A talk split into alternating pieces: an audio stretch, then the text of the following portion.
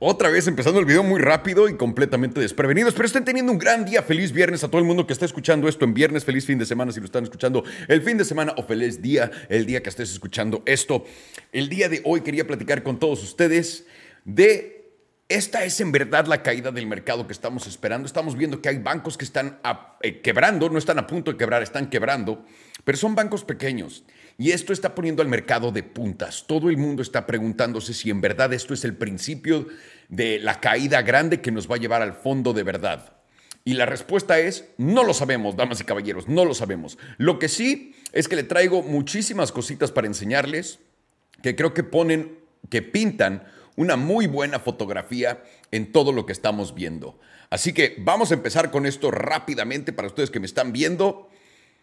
Aquí les tengo una gráfica muy importante. Esto es cuánto dinero hay. Esto es el money supply y lo que crece o cuando se contrae. ¿Ok?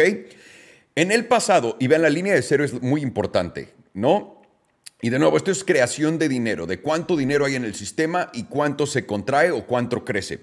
Esta línea que ven aquí, el 0%, es literalmente bien marcada con puntos. Solamente la hemos roto una, dos, tres, cuatro veces y esta es la quinta. Y cada una de estas veces ha pasado. La primera en 1870, que fue una gran depresión. La otra fue en 1993, lo mismo.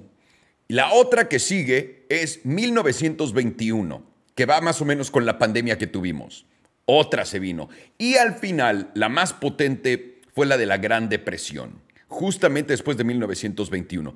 Cada una de estas cosas nos ha enseñado no una recesión. Cada que la cantidad de dinero en el sistema flotante se reduce más allá de cero, eso quiere decir que se contrae de manera negativa, vemos no una recesión, una depresión potente con muchísimo desempleo. ¿Ok? Eso es lo primero que les quiero enseñar. Lo segundo que les quiero enseñar es la relación del peso con el dólar, porque la relación del peso con el dólar a mí se me hace un indicador buenísimo para cosas que vamos a ver venir o que se podrían venir. Primer ejemplo, el círculo que tengo acá señalado, que es el tope local, es en marzo del 2009.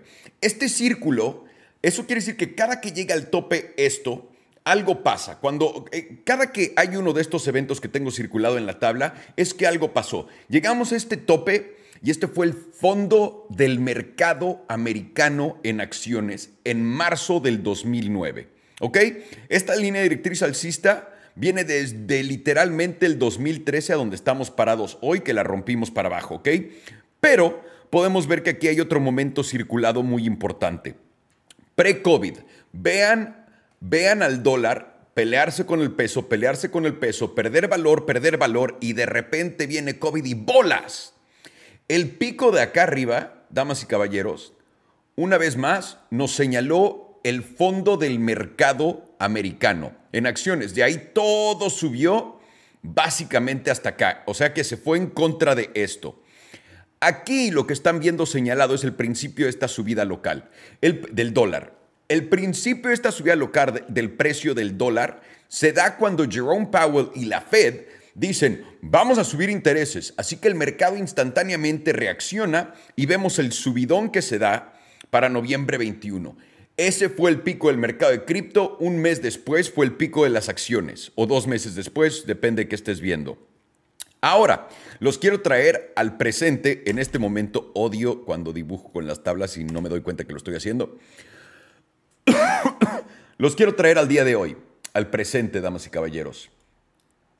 Aquí, como podemos ver, el dólar ha estado en una tendencia que está pierde y pierde en contra del peso. Y justo aquí, en el punto más bajo del peso contra el dólar, cuando el peso valía más que el dólar esto es estos días, porque están viendo una gráfica diaria, ahí su tío Salo cambió sus dólares, pues, sus pesos por dólares, que fue una muy buena movida y eso fue un accidente completamente, no es que no es que sepa qué está pasando, pero inmediatamente da el rebote y rompemos esta línea que hemos estado respetando hasta acá a la alza, ¿ok? No estoy diciendo que ya nos esté dando la señal el peso de algo, pero lo que sí estoy viendo es que se está perfilando y este puede ser el principio de algo como lo que vimos aquí abajo antes de esto o aquí abajo en lo de COVID antes del gran subidón. ¿Ok? El peso, el peso, perdiendo valor en contra del dólar potentemente, aceleradamente, eso nos va a decir cuando el mercado americano esté tocando fondo de acuerdo a lo que he visto en el pasado. Pero esto, el principio de ello, es cuando las crisis empiezan, ¿ok? O es cuando un periodo de recesión empieza a darse, o mínimo el evento que hace que el mercado baje. Esto. La siguiente cosa que quiero llevar su atención y quiero que estén listos es Alf, Macro Alf, que es Alfonso Picatello, que es una puta riata, acaba de señalar que acaba de acabamos de ver el rally más potente que hemos visto de tesorerías de dos años en Estados Unidos desde el famoso Black Friday de 1989. Una vez más, acabamos de ver el rally más potente en compras de tesorería a dos años desde 1989 en el famoso Black Friday que hubo una caída potente de mercado.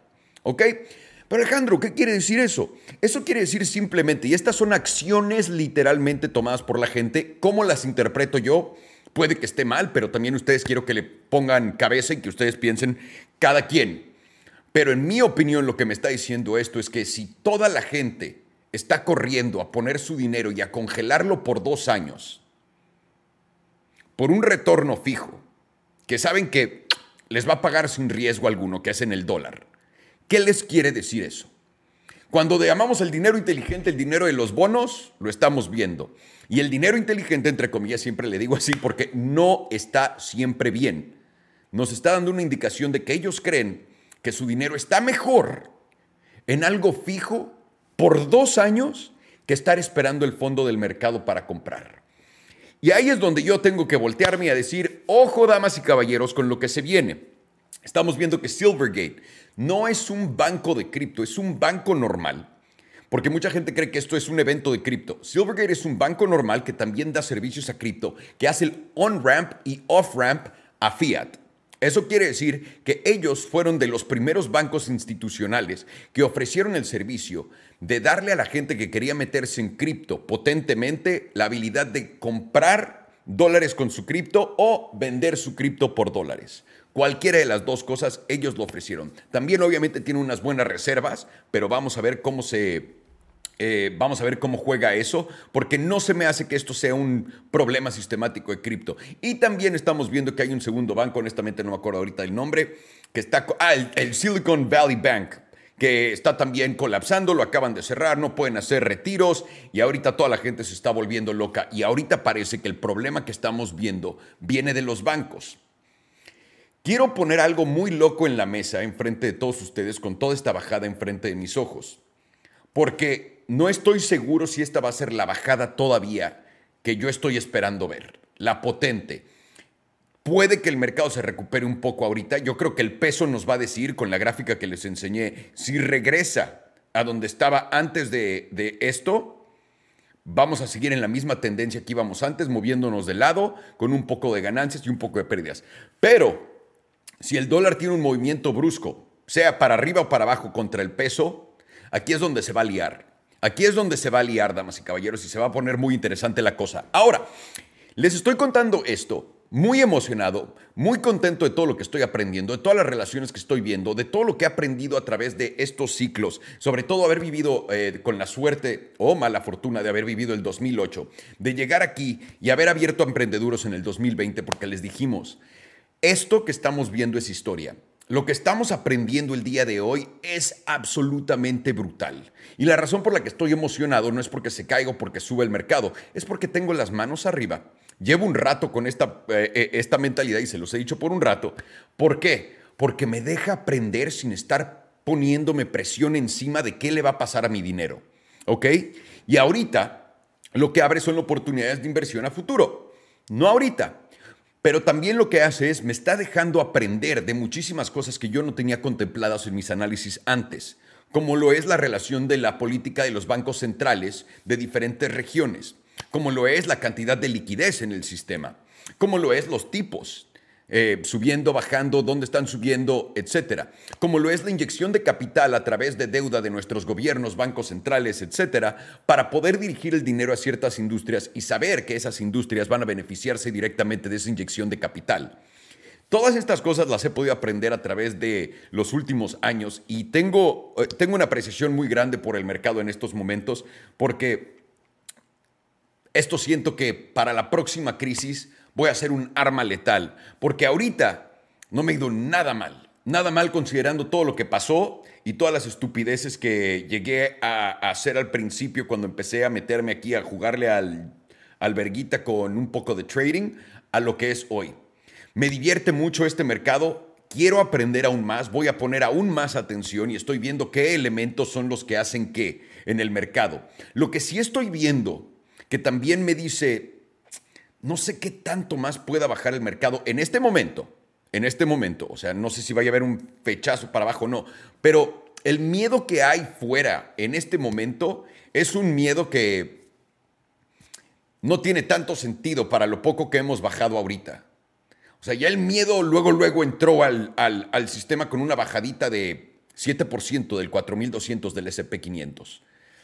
Se me hace una ridiculez eso, pero no entiendo perfectamente cómo es que la, psicología del inversionista ha cambiado tanto en los últimos años. Porque lo que estamos viendo ahora es una locura. Acaban justo antes, en la mañana, habíamos visto una bajada potente. Y está bajando cripto, y estaba bajando eh, el mercado tradicional. De repente anuncian el desempleo, y el, desempleo, el dato de desempleo salió mucho peor de lo esperado. Y eso es buena noticia según el mercado para ellos porque dijeron, oye, el dato de siempre está bueno, entonces la Fed no va a subir los intereses. Y bolas, carnal. Subió tantito y luego volvió a bajar y se regresó a donde estaba. Por lo que ese dato valió absolutamente madres. Otra razón por la que puede estar bajando el mercado en este momento a la potencia en la que está bajando es sencilla. La gente por primera vez le está creyendo algo al Fed pero el Fed nunca ha cambiado su opinión, que es a mí lo que se me hace más raro de todo esto. Porque ¿por qué ahora la gente le cree al Fed, pero no le creía hace un mes? ¿Qué pasó que fue diferente donde la gente dijo, ¡Uy! Ahora sí tenemos que preocuparnos. ¿Es solamente el hecho de esa caída, esa, esa subida de 0.5% en contra de un 0.25%? ¿Podrá ser simplemente que los mercados están poniendo en precio eso y ya la posibilidad del punto 5 y cuando no se dé el punto 5, si es que no se da y se da un punto 25, vamos a ver una remontada absurda de los mercados, puede ser. Puede ser, porque el inversor no ha aprendido absolutamente nada en el último mes, absolutamente nada. Yo sigo hablando con gente, ahora ya no soy el capitán FOD, ¿no? Ahora la gente está volteando a ver, ok, a lo que sigue. Todavía no estoy bien. Hasta que no veamos el colapso brutal que se viene, yo todavía estoy mal. No, vayamos, no, no hemos llegado a altos históricos, ni llegaremos en un rato, pero yo todavía estoy mal. Voy a estar en lo correcto cuando el mercado baje potentemente y empezamos a sentir el desempleo, empecemos a ver suicidios de gente que perdió absolutamente todo o casi una gran parte de su fortuna. Vamos a verlo cuando mis amigos me estén hablando para pedirme trabajo, pero por ahorita todavía no vemos ese lugar.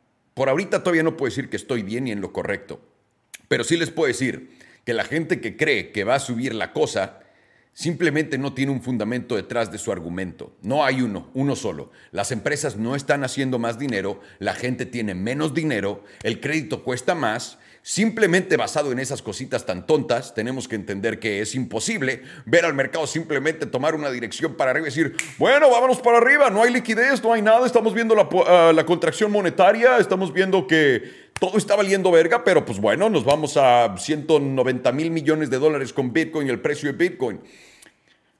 No, el oro otra vez está tomando fuerza para arriba y mucha gente va a decir, sí, güey, pero el DXY no, que es el, el, dólar. Aquí hay algo extraño y esto es a lo que voy. Aquí es donde yo creo que se viene lo interesante y por esto, ¿ok? Porque el dólar está perdiendo relación con muchas cosas. Consigo mismo, si estamos esperando que Jerome Powell suba los tipos 0.5%, que es más agresivo el 0.25%, el dinero inteligente no lo está poniendo ahí porque no está subiendo el dólar, no le está dando más valor al dólar. El peso en sí había volteado eso en el dólar cuando hicieron su subida de 0.5% en vez de 0.25, sorprendiendo a todos. Y por eso tuvimos esa caída del valor del dólar. Pero el dólar no está repuntando ni tampoco se está moviendo simplemente lateral. Y el oro moviéndose para arriba me dice que el mercado se está preparando para algo. Tal cual como me lo dice el peso, el oro me está diciendo, hey, hey, aquí hay algo, cabrón. Aquí hay algo. Y tenemos que poner mucha atención a eso. Porque también el mismo VIX, el mismo, uff, quiero, quiero llevarlos esta gráfica rápida del VIX. Vean al VIX. Esta línea que había dibujado hace cuánto. Esto empieza en el 2021, ¿ok? Esta línea roja. Por mucho tiempo, literalmente estamos hablando, creo que octubre. Ajá, octubre, no habíamos llegado a tocar esta resistencia.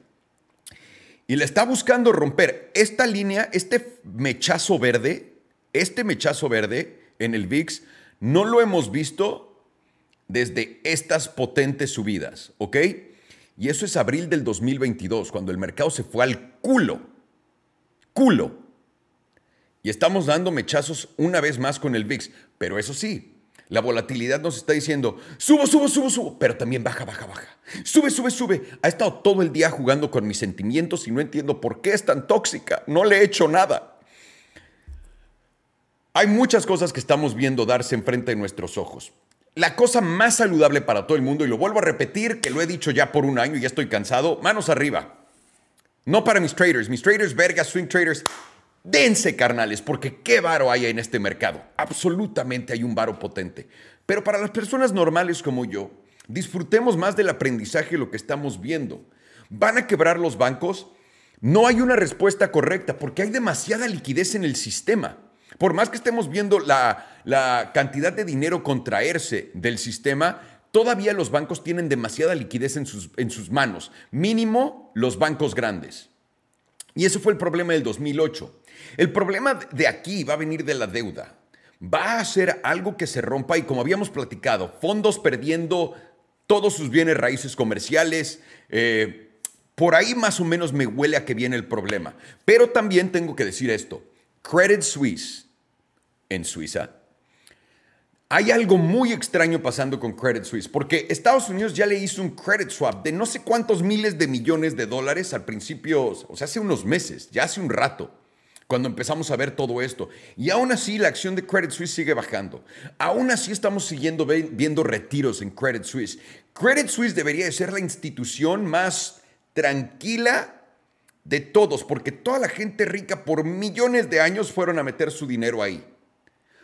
Algo extraño está pasando en total de esto. Y además tenemos todas las estupideces que también salió a decir Biden que no veo cómo espantarían al mercado.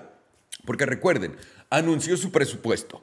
Salió Biden a decir, ¿dónde estoy? Y luego ya que se acordó y que empezó a leer el script, dijo, bueno, voy a subir los impuestos de las empresas de 21 a 28%. Voy a cobrar un tax a los ricos más ricos de 20%.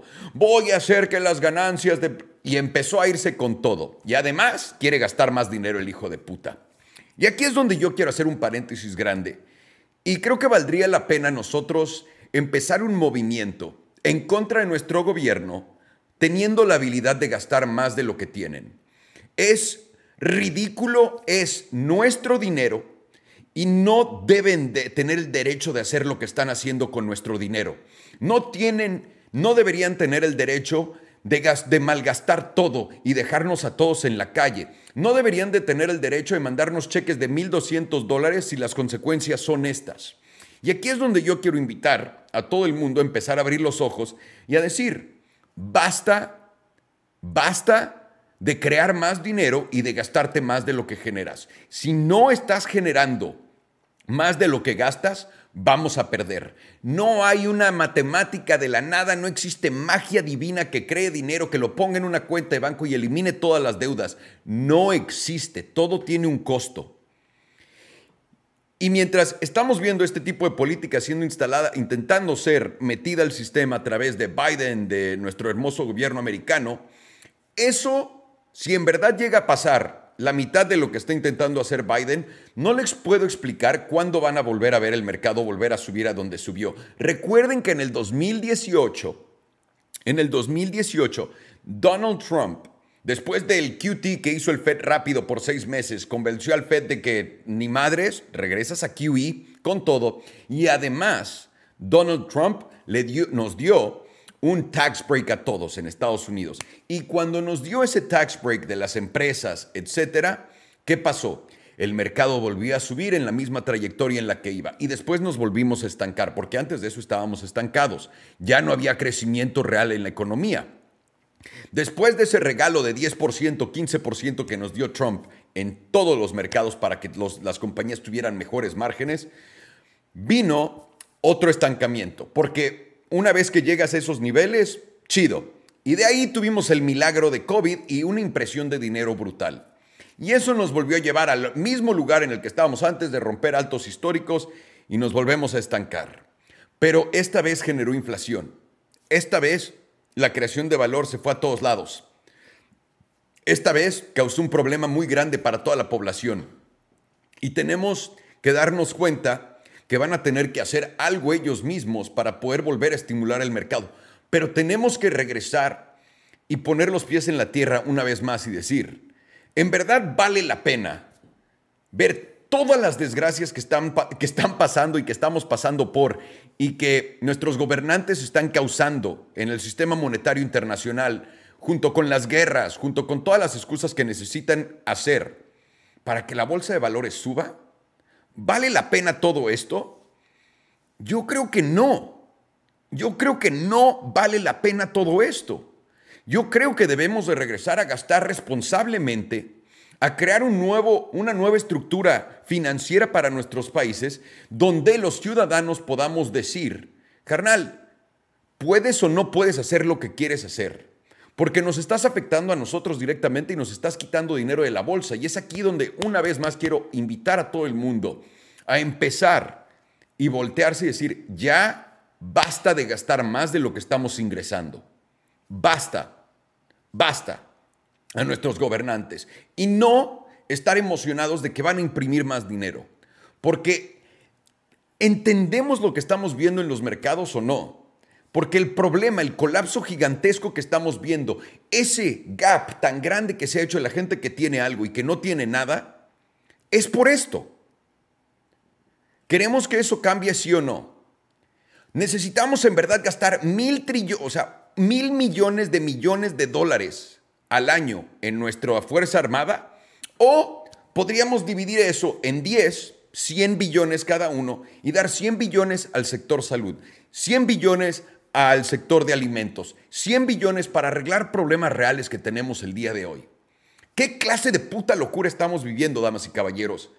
¿Y por qué queremos que sigan imprimiendo dinero? ¿Solamente para que el mercado suba 15, 20% o que nuestro Bitcoin se vaya al triple? Cuando todo el mundo está jodido, no tiene sentido alguno. Estamos mal. Estamos muy mal todos, señores. Y de nuevo, a mí lo que me espanta en este escenario es que en verdad esto se está juntando con la productividad de inteligencia artificial, lo que nos podría llevar a un desempleo masivo por 10 años o 7 años. Una cosa que no hemos visto, bueno, lo hemos visto antes, pero una cosa más allá de eso, donde empleos bastante complejos se van a empezar a perder. Y es todo lo que quiero decir, señores. Tenemos que tener mucho cuidado, tenemos que estar a las vivas, manos arriba para todos nosotros para poder disfrutar y aprender de todas estas movidas y en verdad ver al mercado como lo que es un monstruo que queremos conocer y entender para saber cómo se va a comportar el maldito loco de mierda, ¿ok? Y no para nada más. Ya de ahí quieres volverte trader, quieres aprender todo esto. No te estoy diciendo que no y que tenga algo de malo. Date, pero sé inteligente y aprende antes el mercado general y de lado, si gustas, aprende a hacer tus trades. Es con lo que los quiero dejar el día de hoy, que tengo que ir al doctor